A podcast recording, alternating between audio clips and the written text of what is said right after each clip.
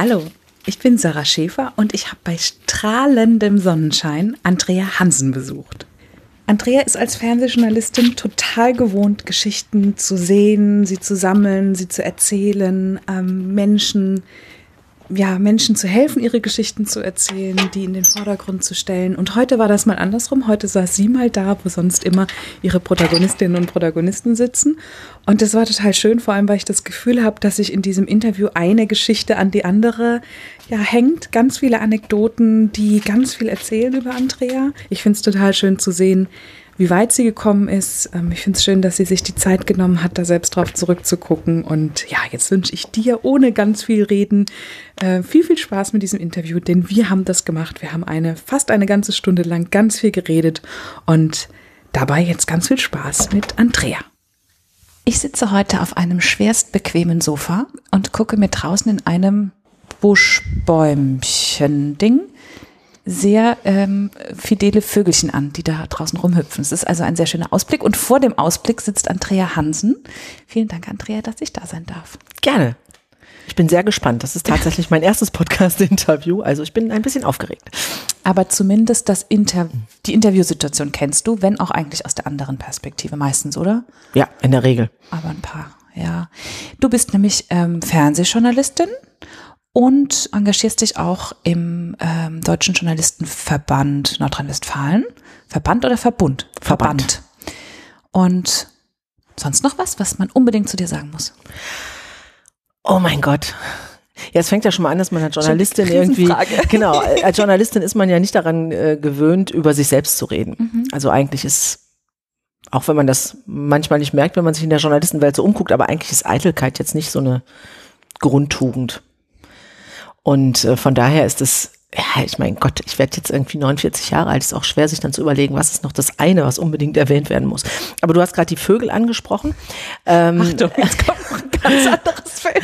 Die Vögel sind tatsächlich, ähm, ja, also aus Kindertagen. Ich war schon immer ähm, als Kind sehr interessiert an der Vogelwelt. Ich kann gar nicht sagen, warum.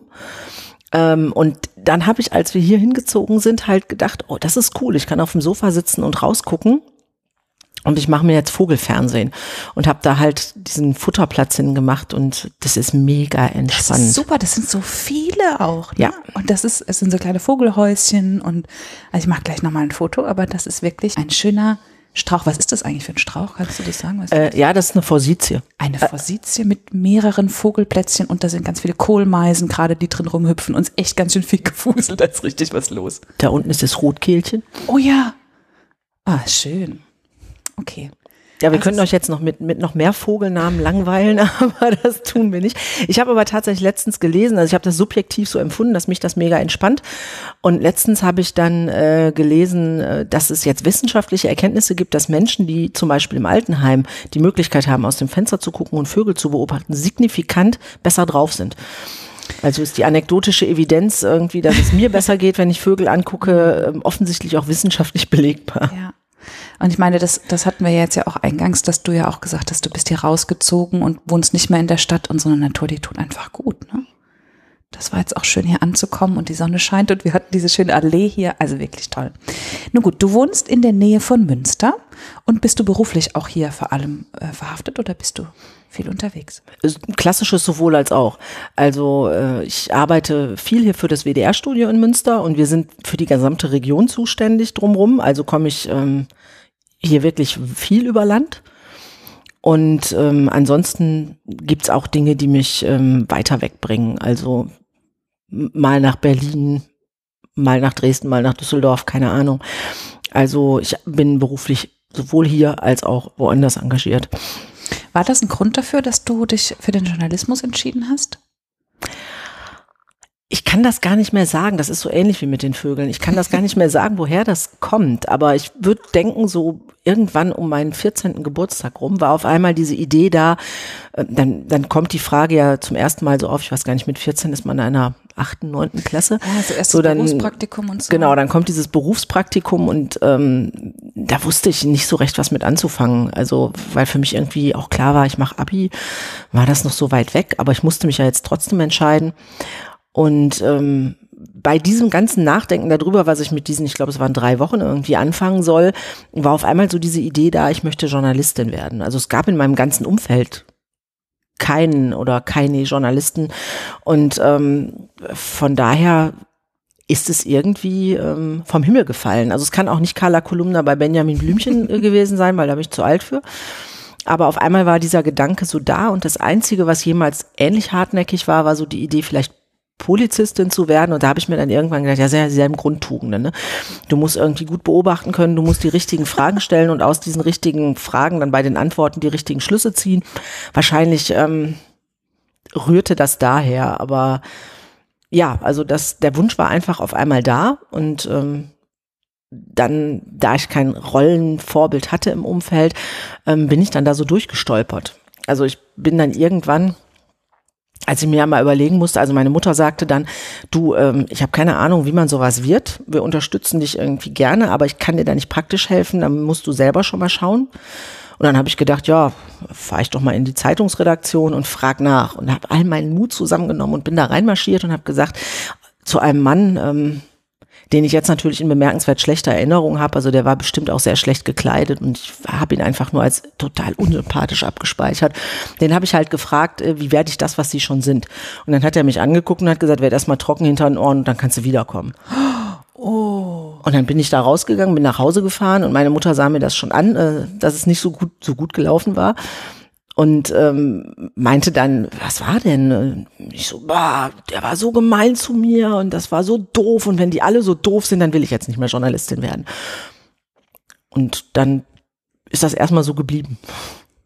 Aber der Gedanke kam dann wieder. Also in der zwölften Klasse habe ich mich beworben, weil ich da mir nicht vorstellen konnte, noch zu studieren. Ich war so ein bisschen lernmüde. Und dann hatte ich ein paar ähm, ja, Vorstellungsgespräche oder auch Einstellungstests und habe mich da nicht heimisch gefühlt. Und dann bin ich lieber erstmal studieren gegangen und doch Journalistin geworden.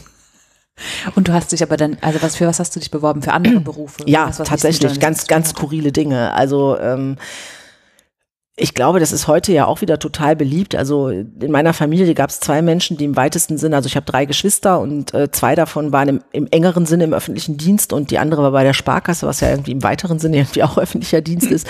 Und ähm, also da war so diese Idee, also das ist ja auf jeden Fall sicher, die war sehr verankert in unserer Familie und dann habe ich mich tatsächlich irgendwie für ganz unterschiedliche Dinge ähm, beworben, die, die so im Bereich öffentlicher Dienst waren. Also da ist die Polizistenidee dann nochmal wiedergekommen.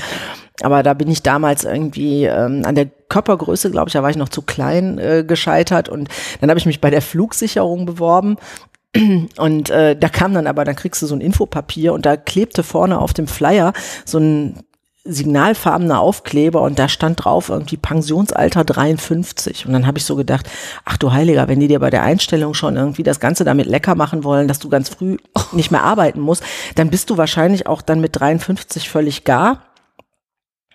Das hat sich nicht gut angefühlt vom Bauchgefühl. Mhm. Ähm, und ja, dann bin ich bei der Sparkasse zum Beispiel tatsächlich ähm, in so einem, heute wird man Assessment Center sagen, und das hat sich irgendwie nicht passend angefühlt. Also da haben wir darüber geredet, so grob, also was ich noch erinnere, irgendwie um die richtige Kleidung und ob man dann damit seriös aussieht. Und ja, also da habe ich gedacht, nee, Nee, das, das bist du nicht. Das willst du dir nicht. Äh Man sieht deinem Gesicht auch gerade an, dass du das auch heute, dass du auch heute nicht denkst, hättest, hätte ich mal das gemacht. Das würde dir auch heute nicht passen, ne? Ich bin auch heute noch völlig äh, konsterniert, dass sie mich überhaupt eingeladen haben, weil ich hatte eine 5 in Mathe damals.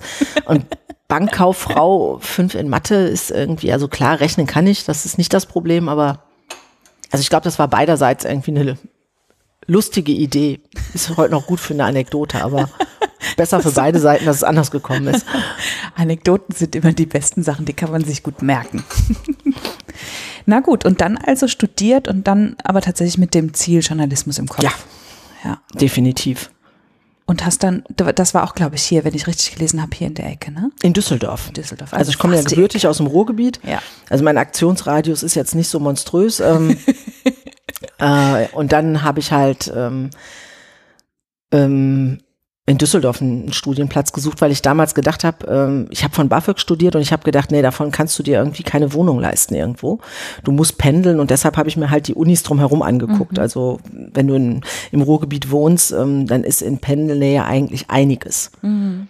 Und das habe ich dann zwei Semester gemacht, aber dann fand ich das blöd, weil man ich weiß nicht, wie Leute, die ihr Leben lang pendeln, das so erleben, aber mir kam das so vor, als ob ich in keiner Stadt mehr richtig gewohnt habe. Also so aus meiner Heimatstadt, da fiel ich so raus, weil mhm. oft war ich spät zurück, dann waren irgendwie alle anderen schon unterwegs, so fürs Kino warst du immer zu spät oder du warst auch einfach platt. Ähm, ja, und in Düsseldorf konnte ich dann auch nichts so richtig mitmachen, weil dann ja wäre der letzte Zug weg gewesen. Mhm. Und das hat sich nach zwei Semestern irgendwie so angefühlt, als ob das nicht, nicht das richtige Studentenleben ist. Also hast du dir eine Wohnung gesucht in Düsseldorf? Ja. Ähm, ich bin morgens auf den Bahnsteig gekommen und habe eine, mit der ich immer zusammengependelt bin, äh, getroffen und ähm, dann wir hatten beide gerade äh, konkrete Anlässe, weshalb ein Ortswechsel irgendwie auch eine ganz gute Idee gewesen wäre. Und äh, dann haben wir beschlossen, wir gründen eine WG waren wir zu zweit und dann haben wir das mittags ähm, beim Essen noch mit einer anderen besprochen, dass wir gesagt haben, wir gründen jetzt eine WG und dann hat die gesagt, ah, ich finde Alleinwohnen auch blöd und dann waren wir zu dritt. Und dann haben wir eine Wohnung gesucht und auch eine gefunden. Und in Düsseldorf musste man die Idee WG damals echt Leuten noch erklären. Ich glaube, unser Vorteil war, dass wir nicht so ausgesehen haben, wie Menschen gedacht haben, dass eine WG aussieht. Ich weiß nicht, was die im Kopf hatten, aber ich glaube, es war was anderes. Nur so Kommune vielleicht. Ja, ja. Und äh, ja, dann habe ich halt in Düsseldorf gewohnt und da mein Studium weitergeführt und hatte dann eben meinen Lebensmittelpunkt da. Hm. Ja, Düsseldorf ver ver äh, verbindet man so, zumindest als Außenstehende, eher so mit der Kö und mit sehr, sehr wohl, wohlbehüteten und gut betuchten Menschen und dazwischen die Studenten. Äh, die gar nicht so richtig auffallen, weil es ist eine Campus-Uni, mhm. die ist im Süden der Stadt. Ähm, im Verhältnis, die ist jetzt nicht so winzig, aber es gibt halt unglaublich viele Menschen, die äh, von drumherum reinpendeln. Also nicht alle Studenten leben in der Stadt und ähm, es ist nicht so wie hier in Münster, wo du halt, wenn das Semester losgeht, äh, keine Chance hast, das zu ignorieren, dass du in der Unistadt mhm. lebst. Das geht, glaube ich, in Düsseldorf ziemlich gut. Also vor allen Dingen in allen Stadtteilen, in denen also die gar nichts mit der Uni zu tun haben, geht das, glaube ich, ziemlich gut. Und ähm, sowieso war das dann anders, als ich mir das vorgestellt habe. Also, das wollte ich jetzt gerade fragen, ob Leben und Studieren äh, in Düsseldorf dann so war, wie du gedacht hast, dass es sein wird. Ähm, also das Leben in der Stadt war ganz anders. So die, das mit der Uni, ich meine, die kannte ich ja jetzt schon und mhm. das fand ich auch gut. Ähm, sonst wäre ich da ja nicht geblieben. Dann hätte ich ja vielleicht gedacht, komm, dann musst du da auch nicht hinziehen. Dann probierst du noch mal aus, ob Essen oder Bochum irgendwie cooler sind. Ähm, nee, ich mochte das schon ganz gerne mit der Campus-Uni. Also ich habe mal hier für Spaß auf den Stadtplan geguckt.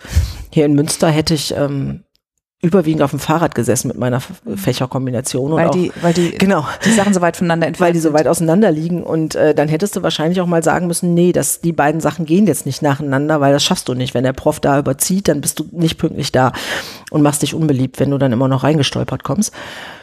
Und äh, das, das war da in, völlig praktisch. Wir hatten auch damals schon äh, computergestützte Literatursuche. Also das war der Hammer, wie leicht äh, wie man sich alles zusammensuchen konnte. Ähm, nee, das mochte ich schon ganz gerne, dass das alles so, so fußläufig war. Aber ich habe mir halt von Düsseldorf so wahnsinnig viel versprochen, weil ich kam halt aus Oberhausen. Oberhausen hatte damals so, weiß nicht, 250.000 Einwohner. Düsseldorf hatte über 600.000, weshalb ich jetzt gedacht habe, ich ziehe jetzt in die Großstadt. So, jetzt muss man dazu wissen, äh, dass der Düsseldorfer, ähm, so wie in vielen Großstädten, äh, der ist halt sehr auf sein Viertel bezogen. Der kennt irgendwie, ich hatte das Gefühl, viele Düsseldorfer äh, kennen halt Menschen, haben ihr Umfeld und der dringende Wunsch, das jetzt in irgendeiner Form auch nochmal mit weiteren Menschen zu ergänzen, ist nicht so wahnsinnig groß. Ich habe immer gesagt, in der Altstadt kannst du irgendwie tot umfallen und dann drehen sie sich um und gucken, ob du zur Clique gehörst und wenn nicht, dann Da tue ich Ihnen jetzt wahrscheinlich Unrecht mit, aber das zweite schlimme Erlebnis in der Altstadt war, halt, ich bin so, wie ich das von zu Hause kannte, irgendwie zum Tanzen losgezogen, so gegen eins. Und dann um, um drei äh, spielten die auf einmal so ein komisches Lied, bei dem ich dachte, das klingt jetzt so, als ob ich gehen soll. Und dann sagte ich das auch zu jemandem, der neben mir tanzte. Und dann sagte er, ja, das ist auch das letzte Lied jetzt. Und ich gucke auf meine Ohren und ich sagte, um drei, das ist nicht dein Ernst, wir haben Samstag. Ja, die haben mir doch eine Sperrstunde. Ich so, bitte, die längste Theke der Welt, Sperrstunde, Katastrophe. Also da habe ich dann gelernt, ich muss früher losgehen, damit ich lange noch tanzen kann. Und da habe ich schon gedacht, äh, das ist jetzt nicht so, wie du dir das gedacht hast, aber das hatte ich auch nicht recherchiert vorher. So, und da schon direkt gelernt, wie wichtig Recherche ist und gute Vorbereitung. Definitiv. Das, was man, also was haben Sie in Ihrem Studium gelernt? Also nicht im Studium, aber in der Kneipe.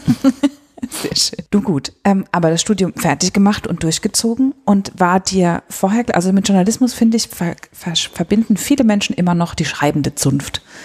Ich glaube, dass Radio- und Fernsehjournalismus meistens was ist, was den Leuten zum zweiten Schritt einfällt. Bist du mit der Idee an Fernsehjournalismus da rein oder hast du auch erst an Zeitungen so gedacht? Äh, an Fernsehen äh, hatte ich gar nicht gedacht. Ähm, ich ähm, habe schon irgendwie gemerkt, ähm, also ich habe ja Medienwissenschaften studiert als Nebenfach und da haben wir auch Praxisseminare äh, gemacht und ich habe schon gemerkt, dass mir das schon Spaß macht, wenn man mehr als eine Ebene hat. Aber ich habe auch gerne geschrieben. Und der Klassiker war ja damals so, dass eigentlich auch von dir erwartet wurde, ähm, dass du das brav einhältst. Also man ging halt erstmal zur Zeitung und wenn man da die Grundfertigkeiten äh, erlangt hatte, dann konnte man mal darüber nachdenken. Ich finde, das ist bis heute so. Ja, ein bisschen was mit, mit Sprache zu machen. Mhm. Vielleicht ist es auch gar nicht so verkehrt. Ich glaube, wäre ich direkt beim Fernsehen gelandet, hätte mich das auch brutal überfordert. Ähm, denn tatsächlich war es dann, als ich, ich habe ja erst nach dem Studium bei einem Praktikum in einer Fernsehproduktion überhaupt mit Fernsehen angefangen und äh, der erste Dreh hat sich so angefühlt, als ob ich nichts konnte, weil ich auf einmal mit, also Menschen in mein Produkt einbinden musste. Also wenn du, ne, du machst das ja jetzt auch alles alleine hier, ne, du hast es aufgebaut, äh, das ist, wenn, wenn jetzt irgendwas schief läuft, dann musst du nur auf dich selber sauer sein, weil das hast du verbockt. Und äh, das ist genauso, wenn, wenn du halt schreibst und vergisst, eine wichtige Frage zu stellen, äh, dann bist du es halt gewesen. Und beim Fernsehen bist du aber deinen Kollegen ja ein Stück weit ausgeliefert. Das ist auch total schön, weil du hast auch auf einmal Leute, mit denen du das direkt spiegeln kannst, wenn es mal hakt, irgendwie, das heißt, das, hm, ich habe das Gefühl, ich finde da nicht so den Zugang und dann hat vielleicht der Kameramann oder die Kamerafrau die rettende Idee. Und aber du musst auch erstmal das, was du willst, Dritten vermitteln, damit die das verstehen. Mhm. Und äh, das war schon heftig. Also habe ich erstmal ganz brav ähm, überlegt, wie komme ich jetzt ähm, an ein Praktikum. Jetzt hatte ich ja dieses traumatische Erlebnis mit 14, ähm, weshalb ich dann, also ich habe mit 18 Abitur gemacht, ich saß dann also mit 18 an der Uni rum und äh, das war noch sehr, sehr gegenwärtig, dieser blöde Typ mit dem hässlichen Pullover. Ähm, es kommen immer mehr Details mit der Hochmesse. Ja, definitiv. Also ich verbinde das auf jeden Fall mit einem unglaublich hässlichen Pullover. Ich, vielleicht hatte der auch ein dunkelblaues Polohemd an, aber naja, und dann äh, habe ich in so einem nicht so unglaublich spannenden Pflichtseminar gesessen und hatte eine neben mir sitzen, die kannte ich schon vom, vom anderen Veranstaltungen Kaffee trinken und äh, fragte sie, ja, was willst du denn überhaupt mal machen, wenn du hier fertig bist? Und ich so, ja, ich will Journalistin werden, aber ist ja so schwer da reinzukommen und sagte sie, wieso? Ja, Praktikum, ich kenne keinen und Vitamin B. Und dann sagte sie, ja, wäre Zeitung okay? Und ich sage, ja klar, wäre Zeitung okay. Ja, ist kein Problem. Mein Vater ist Chefredakteur einer großen Tageszeitung hier im Ruhrgebiet. Äh, in welche Stadt willst du denn? Und ich so, ja, ich komme aus Oberhausen, alles, was man von da mit der S-Bahn erreichen kann. Also da habe ich noch in Oberhausen gewohnt. Ähm, ja, und am nächsten Tag hatte ich ein Praktikum bei der Neuen Rhein-Ruhr-Zeitung, also in dem Fall Ruhr-Zeitung in Mülheim an der Ruhr. So viel zum Thema Vitamin B. Genau. Ja, und dann ähm, hatte ich noch eine Visitenkarte in der Tasche stecken. Die hatte mir mal ein äh, Dozent, der hatte gesagt, ne, wenn Sie dann Ihre ersten Schritte gehen und denken, ich kann irgendwas für Sie tun, der war medienpolitischer Sprecher ähm, einer Landtagsfraktion, dann rufen Sie mal an. Und dann habe ich gedacht, so, das ist jetzt so gut gelaufen hier mit, mit dem ersten Zufall. äh, dann habe ich ihn angerufen und habe gesagt, so, ich habe jetzt mein erstes Praktikum, ich würde, das mache ich im Juli und dann würde ich in den Ferien gerne noch eins beim Radio machen. Ja, und dann hatte ich das zweite Praktikum im September bei Radio NRW und dann nahmen die Dinge ihren Lauf. Also da war dann ganz schnell klar, ich habe so am Anfang beides parallel gemacht, aber da habe ich schnell gemerkt, so, boah, Radio finde ich schon noch cooler als nur schreiben. Mhm. Ist irgendwie ein sehr klassischer Weg, ne? Äh, Zeitung, Radio, Fernsehen. Ja. Das ist ganz, ganz klassisch, ja. Ja, cool. Und dann warst du beim Radio und hast dich dann zum Fernsehen weiterentwickelt. Es klingt jetzt, als wäre das Fernsehen die Creme de la Creme. Nein, das, das war tatsächlich Zufall. Und erstmal hatte ich da ja auch gar nichts mit am Hut. Also erstmal bin ich ja ganz brav beim Radio geblieben. Ich habe auch echt, ähm, also bei Radio NRW war damals Pionierstimmung, die waren gerade erst gegründet worden. Ich hatte ganz okay. tolle Kollegen. Ähm, wirklich auch noch die Zeit gehabt damals. Also die hatten die Zeit, sich noch um so Greenhorns zu kümmern und dich mal ein bisschen an die, ähm, ja, an die Hand zu nehmen. Wie alt warst und, du da? Ähm, 19. Mhm. Ähm, genau. Es war, da war ich schon 19. Ich habe mit 18 angefangen und da war ich aber schon 19.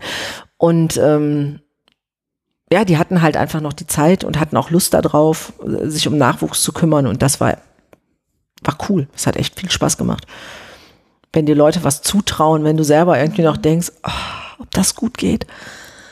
Und dann geht das gut und dann machst du einfach weiter. Na, das ist ja, äh, das sind ja genau diese Erlebnisse, ne? Dieses eine Erlebnis, was dich völlig aus der, aus der Bahn geworfen hat, wo der, wo der hässliche Polytyp gesagt hat, werden Sie mal erst, ne? Und dann kommen Sie wieder. Und dann aber die vielen Positiven, das, ach, ich weiß nicht, wo ich hin soll und ach, hier ein Praktikum und dann das und, und hier beim Radio, mach doch mal, das wird schon und dann wird's. Sehr gute Erlebnisse, die dich darin bestärkt haben, weiterzumachen.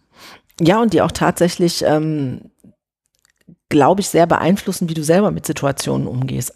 Also ich kann mich auch noch halt an ein Interview erinnern, das war auch relativ am Anfang, ich weiß, kann jetzt nicht mehr sagen, ob im ersten oder zweiten Jahr, ähm, da habe ich ein Telefoninterview mit äh, Dieter Thomas Heck geführt.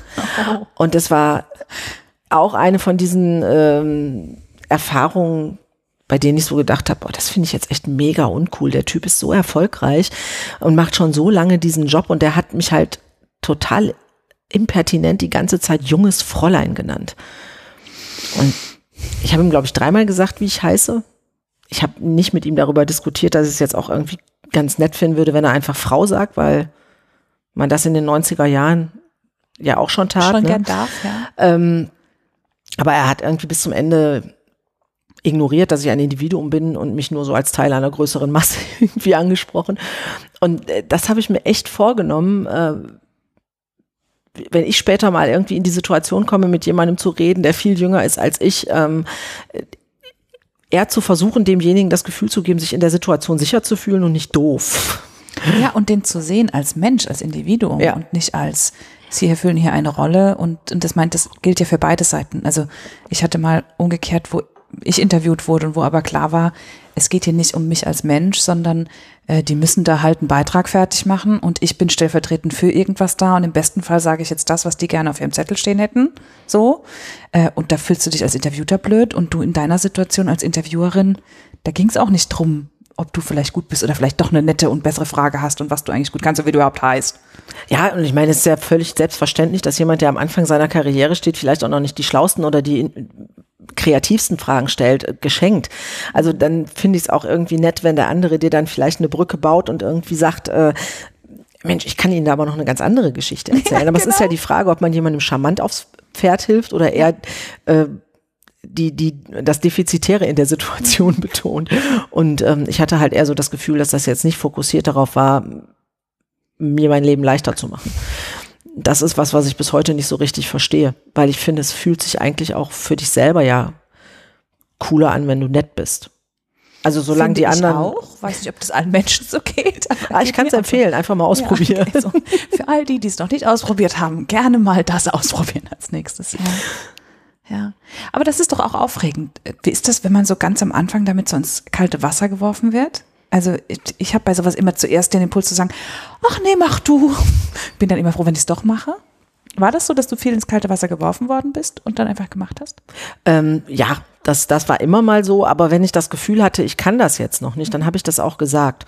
Und bin Gott sei Dank in der Regel ähm, an also bis auf wenige Ausnahmen immer nur auf Leute äh, gestoßen, die das gut gefunden haben.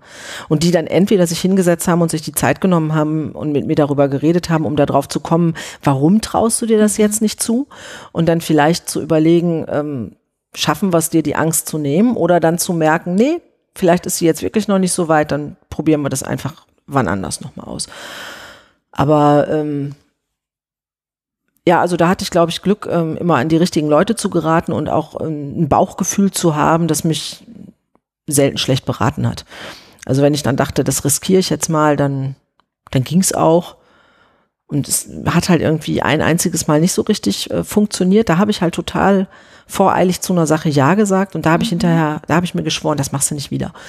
Also Aber wenn du eigentlich dieses denkst, Spektrum muss, glaub, muss man, glaube ich, kennenlernen, ne? weil man sonst vielleicht denkt, man sagt so oft Nein und dann brauchst du so ein Erlebnis mal, was dir zeigt, ach nee, doch, hättest du mal auf dein Bauchgefühl gehört. Ja, also wahrscheinlich kann man das auch nicht pauschalisieren. Also das hängt bestimmt auch einfach von, von jedem Einzelnen ab, was wann wie wo passt. Aber äh, durchaus glaube ich schon, dass es nicht gut ist, immer Ja zu sagen, ähm, weil, äh, na klar kann man immer einmal öfter aufstehen, als man hingefallen ist. Aber ich glaube, dass Erfolgserlebnisse auch nicht schlecht sind zum Wachsen. Also darum würde ich, glaube ich, tendenziell versuchen, da so eher die Waage zu halten, zu gucken, dass ich mir Aufgaben stelle, die ich auch wirklich bewältigen kann ähm, und mich dann aber auch mal zwinge, das ist so ähnlich wie beim Sport. Also wenn du immer auf demselben Level Stimmt. rumtrainierst, dann ähm, kommst du halt nicht weiter. Ähm, dann muss es auch mal wehtun, aber wenn es halt jedes Mal drüber ist, dann ist es auch nicht gut für den Körper. ist nicht und gesund. So. Genau, also ist nicht gesund und so ähnlich empfinde ich das bei solchen Dingen auch. Ja. Und wie du ja auch gesagt hast, ähm, ein gutes Bauchgefühl entwickeln und das kriegst du viel durch Ausprobieren, dadurch, dass du dich selbst kennst und dann das große Glück zu haben, Menschen um sich zu haben, die, die als Mentoren oder was auch immer, ähm, sich mit dir hinsetzen und gucken, fehlst du jetzt wirklich an Kompetenzen oder ist das ein eigenes Thema? Wärst du vielleicht erst so weit gewesen und sagen, ah nee, guck, da müssen wir noch weiter entwickeln. Das ist doch dann eine gute Mischung, finde ich. Ich habe halt immer gedacht, ähm, man, es muss ja erlaubt sein, Fragen zu stellen. So, das ist ja das, was ich das irgendwie auch beruflich ähm, mitbringen muss, an den richtigen Stellen die richtigen Fragen zu stellen. Und wenn, wenn ich das dann in Bezug auf mich selbst irgendwie nicht hinbekomme, mhm. also dann vielleicht zu sagen, du, ähm, ich glaube schon, dass ich das könnte, aber an der und der Stelle bin ich mir noch nicht so sicher. Wie gehen wir damit um oder hast du einen Tipp für mich? Ähm, dann kann das ja nicht verkehrt sein. Und das Gefühl hatte ich auch immer, dass wenn du dir ein Herz nimmst und offen damit umgehst, dass du an irgendeiner Stelle denkst, ähm, hm, könnte jetzt nicht so rund laufen für uns alle, dass, dass das auch von den meisten Menschen nicht irgendwie als ähm, ja, als Zaghaftigkeit oder Belästigung mhm. empfunden wird, äh, sei denn es ist gerade mega stressig. Also Timing ist vielleicht auch noch so eine Frage, aber ähm, stimmt, ja.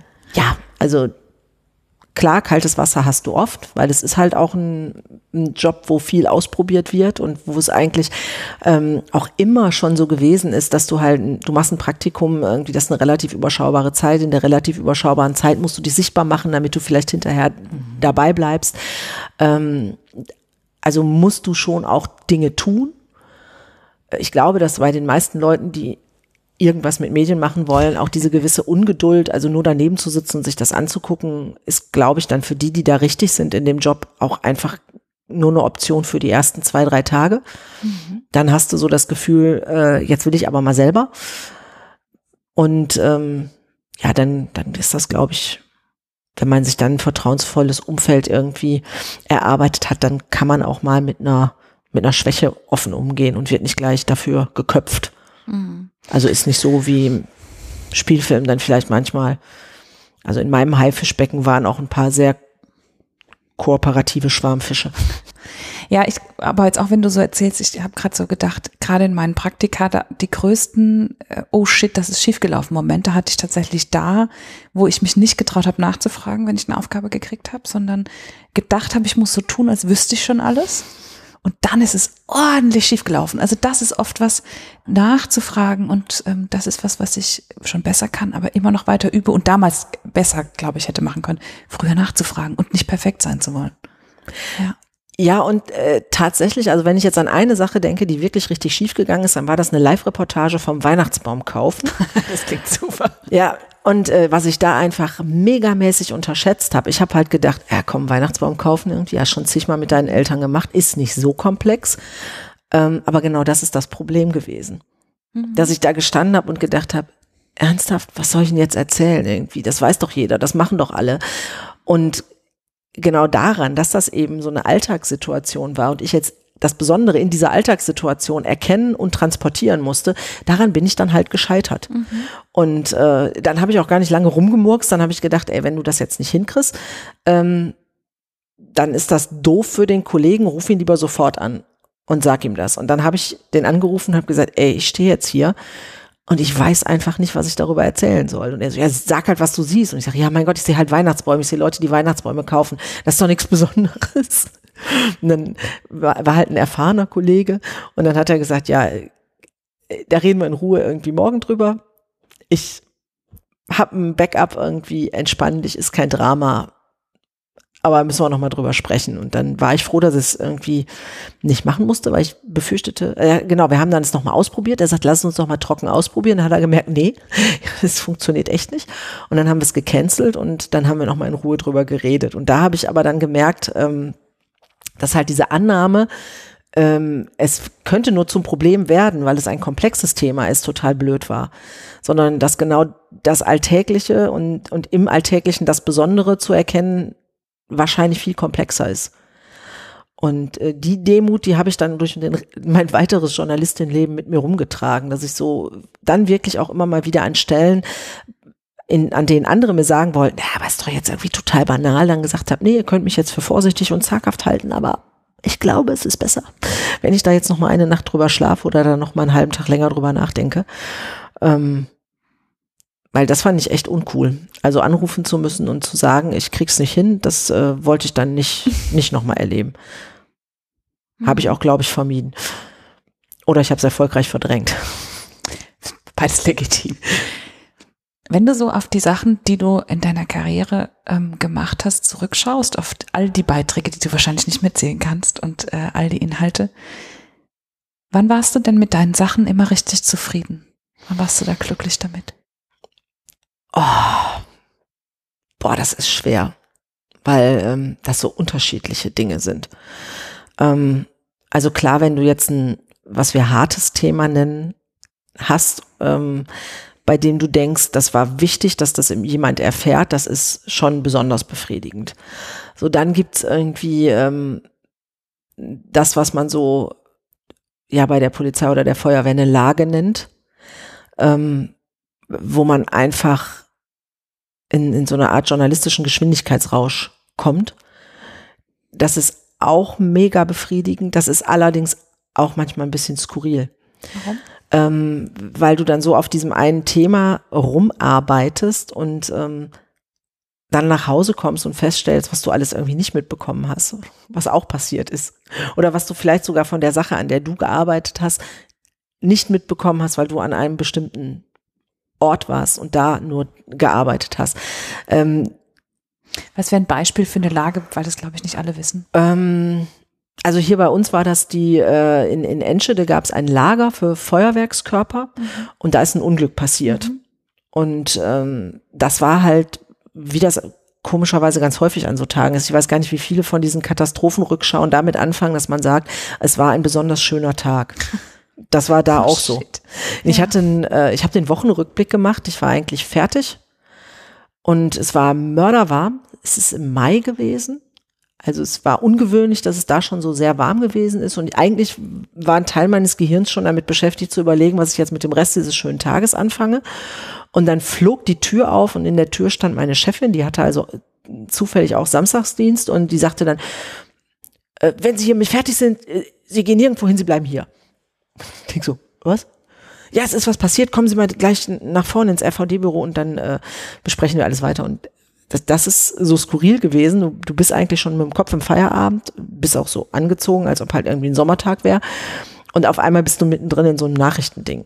Und dann machst du vor dich hin, ich habe an dem Tag irgendwie ähm, acht oder neun Sachen live gesprochen, was man sonst nicht so macht, dann wird es vorher gemischt und bin völlig gar irgendwann um 10 Uhr dann wieder zu Hause gewesen und habe das dann zum ersten Mal selber im Fernsehen geguckt. Und äh, ja, habe dann festgestellt irgendwie, dass, dass ich das bis dahin, als, als ich das gemacht habe, gar nicht so an mich rangelassen habe und habe dann eigentlich erst begriffen, so richtig, das klingt jetzt doof, aber so ist das, äh, was da passiert ist. Ich finde das gar nicht doof, weil, weil zum einen bist du ja total nah quasi mittendrin. Also das heißt, du hast den Überblick nicht. Und ich glaube genau, und gleichzeitig, obwohl du sehr nah bist, brauchst du eine gewisse Distanz, um es berichten zu können. Also ich glaube, es ist so eine, so eine verrückte Mischung aus extremer Nähe und, und persönlicher Distanz, interessanterweise.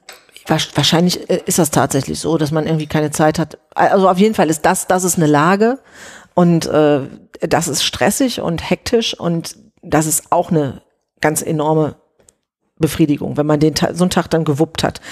Der geht dann ja auch meistens am nächsten Tag noch weiter und am übernächsten in dem Fall auch noch. Ähm, also das, das ist spannend. Ähm, dann gibt's halt rührende Sachen. Also wo du einfach Menschen triffst, die dich, das kennst du wahrscheinlich selbst auch, ähm, die dich halt total tief berühren, die dich erreichen, beeindrucken. Dann, dann gibt's einfach Dinge, ähm, da haben wir ein Porträt gemacht eines Mannes, der hatte, der, der war, ist Binnenschiffer gewesen und hatte dann so einen alten Kahn behalten und hatte den gepflegt.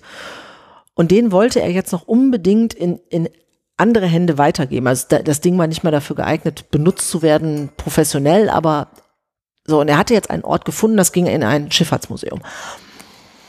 Und zwei Tage später ruft mich dann irgendwie die Tochter an und sagt, ob, ob sie das Material irgendwie kopiert haben könnte, ihr Vater wäre gerade gestorben. Mhm.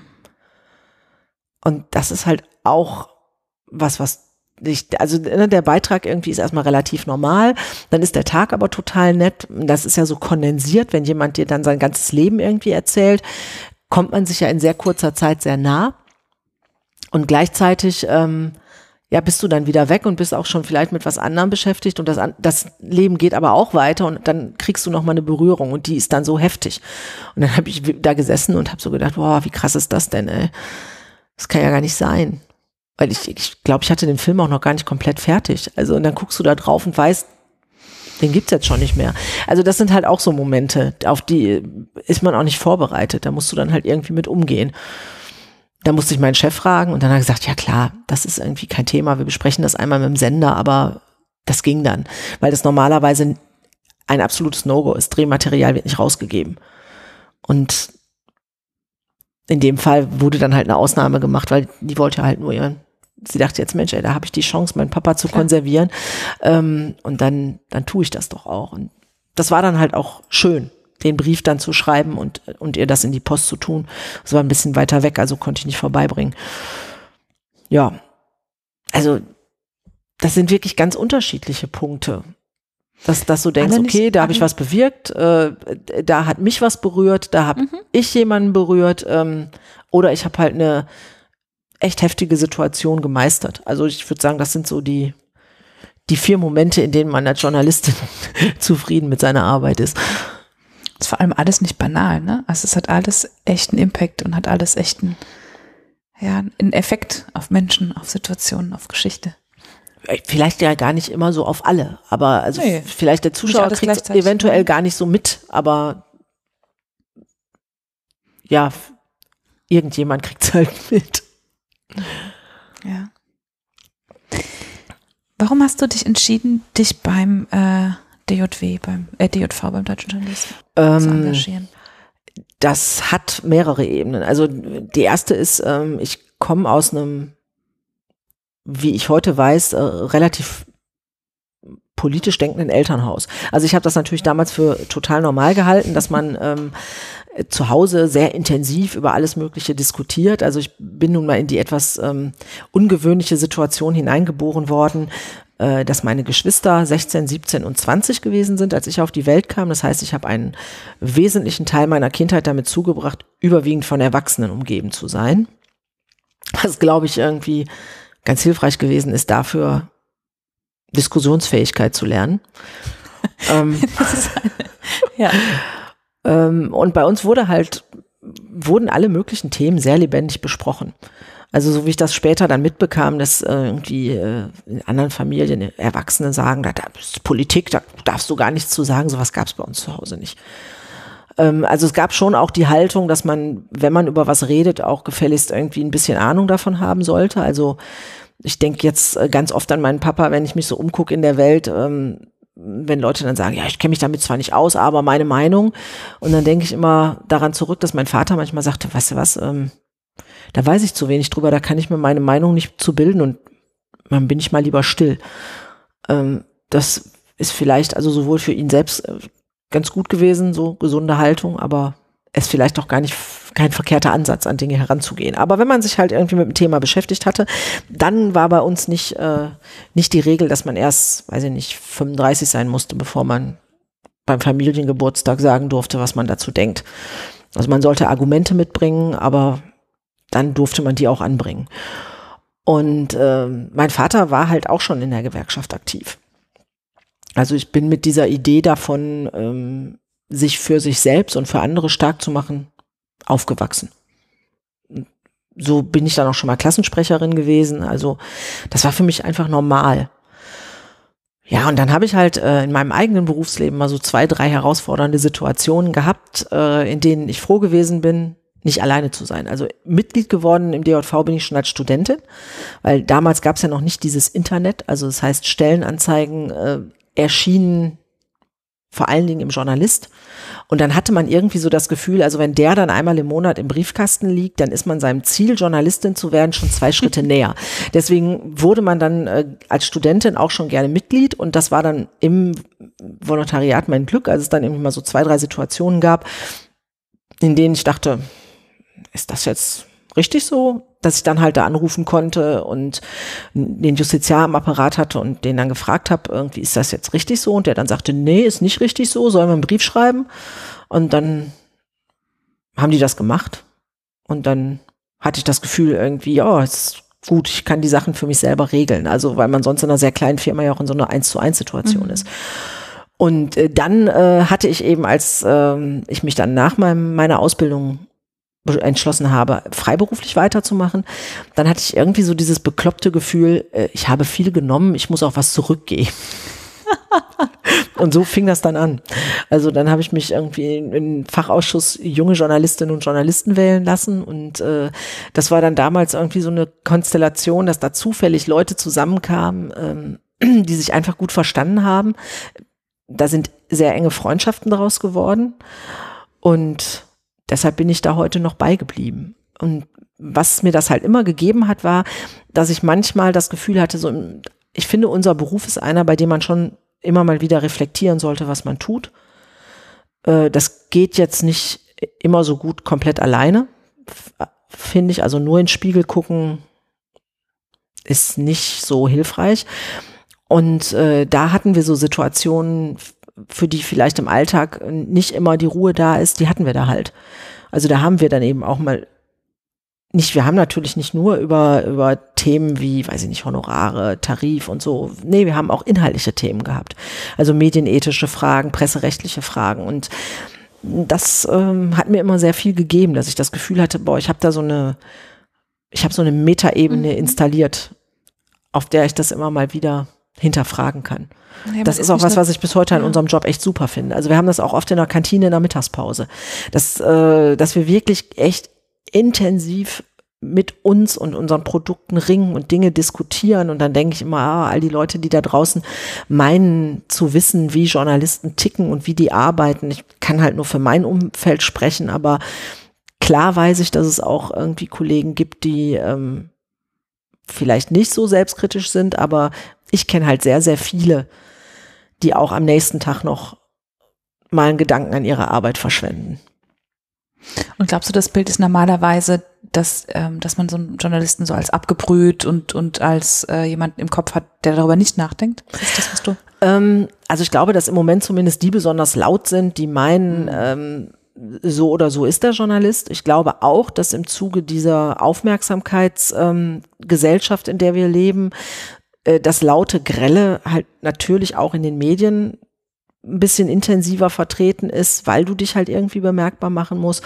Und äh, wenn ich manchmal, ähm, also hin und wieder, wenn mal im Tatort zum Beispiel es um, äh, um Journalismus oder die Medien geht, in Anführungsstrichen bitte, äh, dann denke ich, jetzt weiß ich, warum Polizisten immer sagen, das hat so wenig mit meinem Alltag zu tun. Mhm. Ähm, weil ganz häufig in der fiktionalen Darstellung also da gibt es aus meiner Sicht nur zwei Elemente. Das eine ist, dass äh, das, wie der Boulevard funktioniert, wird dann auf einmal als die Medien verkauft. Und das andere ist dann äh, aber schon das ganz andere Ende der, äh, des Spektrums.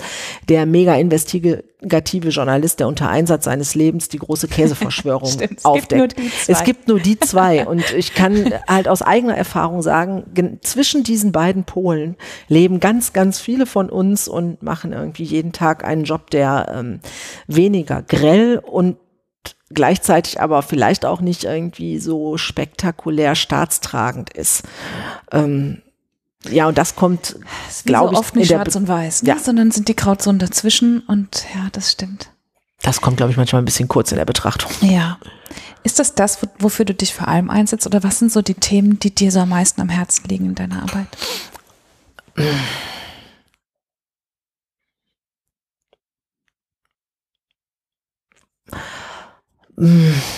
Oh, das, das, ey, du machst einem echt leicht mit diesen riesengroßen Scheunentorfragen. Äh. Schön ist du, wir haben Zeit. Also es kommt jetzt darauf an, auf welchen Teil der Arbeit ich so blicke. Ne? Wenn ich zum Beispiel ähm, für, für Magazine schreibe, die sich auch auf der Metaebene mit dem Journalismus beschäftigen, dann sind es tatsächlich eher die selbstkritischen Momente, die mir wichtig sind. Ähm, Wobei die auch durchaus äh, einen positiven Ansatz haben können. Also es muss ja nicht immer sein, dass man, ich habe mal ähm, mit jemandem drüber gesprochen, der dann zu mir sagte, also er findet Berichterstattung über Journalismus total überflüssig, äh, weil äh, keine andere Branche käme auf die Idee, irgendwie selber, selber eine Publikation rauszubringen, in der sie irgendwie sagt, das und das haben wir falsch gemacht. Und da habe ich dann nur gesagt, das finde ich schade, weil ich glaube, dass das grundsätzlich irgendwie zu mehr Vertrauen und größerer Professionalität führt, wenn man sich auch selbst ehrlich hinterfragt. Also finde ich, ist irgendwie für äh, die Juristerei, die Ärzte, keine Ahnung, you name it, irgendwie genauso eine gute Idee. Aber ich finde, ähm, da wir uns ja, also anmaßen, äh, Dinge zu betrachten und zu beurteilen, sollten wir uns das auch selber zumuten. Und äh, ich finde das gut und richtig. Aber ich finde auch gut und richtig, wenn man dann auch mal die Dinge betont, äh, die halt gut funktionieren. Also wenn man dann einfach sagt, hey, das habt ihr vielleicht irgendwie gerade in den letzten Wochen und Monaten nicht mitbekommen, aber es gibt auch durchaus Ansätze, äh, wo Journalisten das überlegen, wie man das anders oder besser machen kann. Ähm, in der Arbeit hier im Regionalen ähm, ist mir eigentlich vor allen Dingen wichtig, jedes Thema gleich ernst zu nehmen. Also ich habe manchmal so das Gefühl, ähm, wenn, wenn von außen auf den Journalismus geguckt wird oder auch der Journalismus sich selbst bespiegelt, dass es auch da so eine Hierarchie gibt. Und das ähm, jetzt im Moment entdeckt man ja gerade das Lokale, weil die Menschen interessieren sich, oh Wunder, für das, was bei ihnen vor der Tür passiert und nicht nur für das, was im Pressroom des White House passiert, ähm, weil es tatsächlich unter Umständen mehr direkten, erkennbaren Einfluss auf ihr Leben hat. Und jetzt erkennt man irgendwie den Wert des Lokalen, aber ich hatte schon früher immer so das Gefühl, wenn du nicht ja, dich so hocharbeitest irgendwie aus dem Lokalen in die Innenpolitik und dann gehst du vielleicht mal ins Ausland, dann bist du irgendwo hängen geblieben unterwegs. Und ich empfinde das jetzt nicht so. Ich finde, man muss da, wo man ist, äh, gute Arbeit machen. Und die hat immer ihre Berechtigung. Also das ist wie mit der Pommesbude und dem einen ein Sterne-Lokal oder zwei oder drei Sterne-Lokal. Also die, ich finde, die sollten alle den Anspruch haben, ihre Kunden mit gutem Essen in ihrem Qualitätsspektrum zu versorgen. Und äh, so ähnlich empfinde ich das halt auch im Journalismus. Ich kann das nicht an Themen festmachen. Also und das war genau das, was ich, was ich so im Kopf hatte. Also vor allem in der, in der Verbandsarbeit ähm, war das ja genau auf dem Punkt. Und ich finde dieses Bild von der Pommesbude sehr schön. So qualitativ hochwertige Inhalte in deinem Qualitätsspektrum. Ne? Das passt ganz gut, ja. Ja, ranziges Fett ist nie eine gute Idee. Wie deinem Journalismus, nein. da, wird, da ist das Bild langsam ausgereizt. Hm. Als ich ähm, Studentin war, ich habe Medienwissenschaften studiert, deswegen war mir bei der Beobachtung des Journalismus natürlich jetzt sofort der Beobachter zweiter Ordnung mit drin. Das war jetzt gerade so ein Flashback zu meinem Studium. Und ich habe mich damals gefragt, was, ob ich Journalistin werden soll und ähm, ob das was für mich sein könnte. Und ähm, ich habe den, habe das ausprobiert, für mich war es nix. Aber ich habe da lang drüber nachgedacht und ich weiß, dass uns jetzt mindestens zwei junge Frauen auch zuhören, die ähm, Journalistin werden oder überlegen, Journalistin zu werden. Hast du so eine Idee, was du denen mit auf den Weg geben würdest, wenn die jetzt bei dir anrufen und sagen, was soll ich denn so machen? Auf was muss ich aufpassen?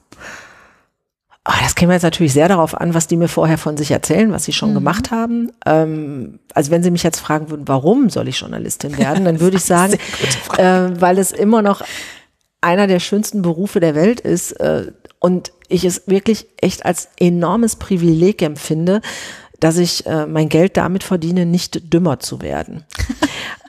Das, das ja, ich merke das gerade in diesen äh, zugespitzten Zeiten, dass es mein Job bringt es halt mit sich, dass ich mich mit, ich erlebe halt Menschen aus allen Gesellschaftsschichten.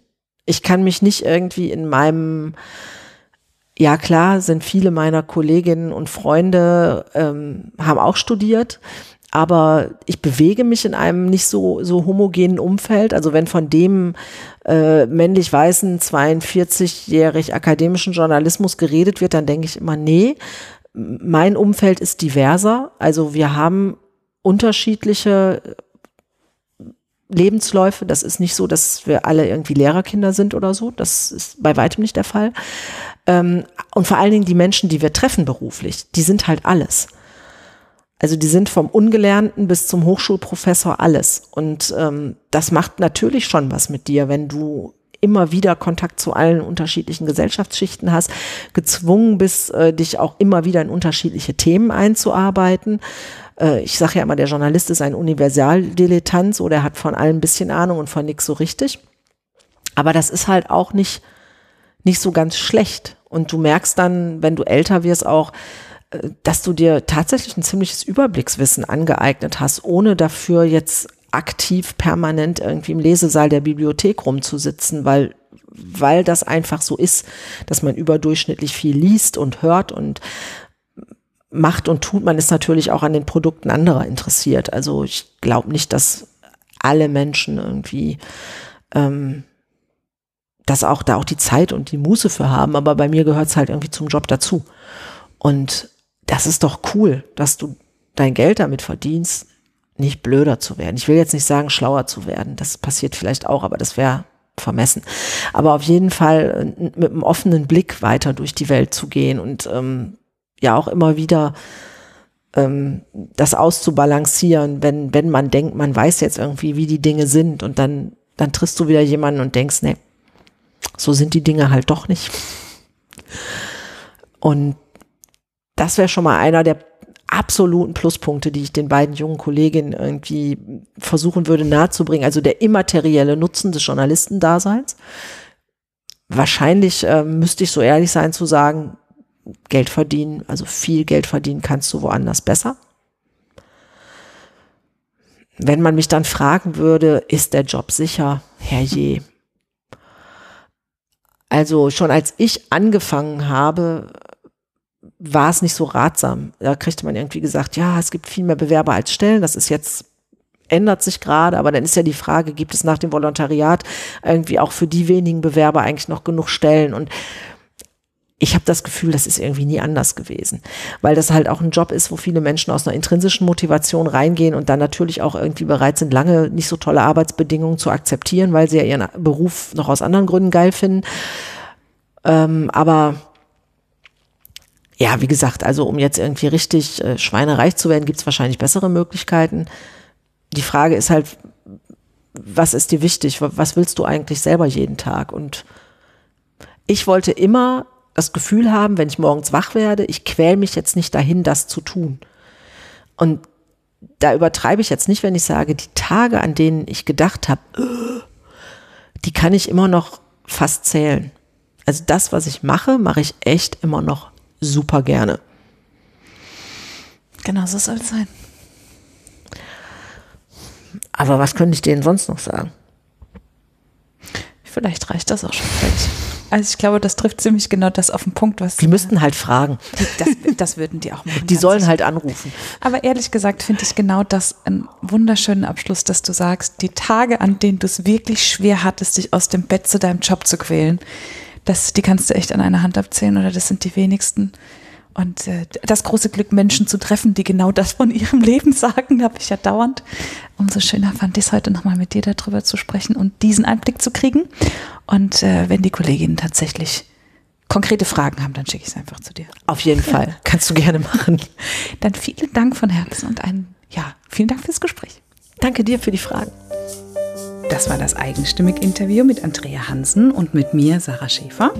Und auch fürs neue Jahr habe ich mir eine Liste mit fast 24 Frauen gemacht und werde hoffentlich all diese 24 Frauen in ganz Deutschland besuchen.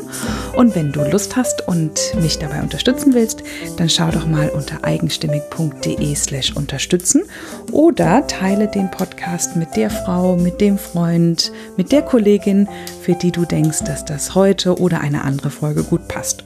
Und immer wenn du Fragen hast, dann erreichst du mich unter sarah.eigenstimmig.de. Ich freue mich sehr von dir zu hören und wünsche dir einen schönen Tag.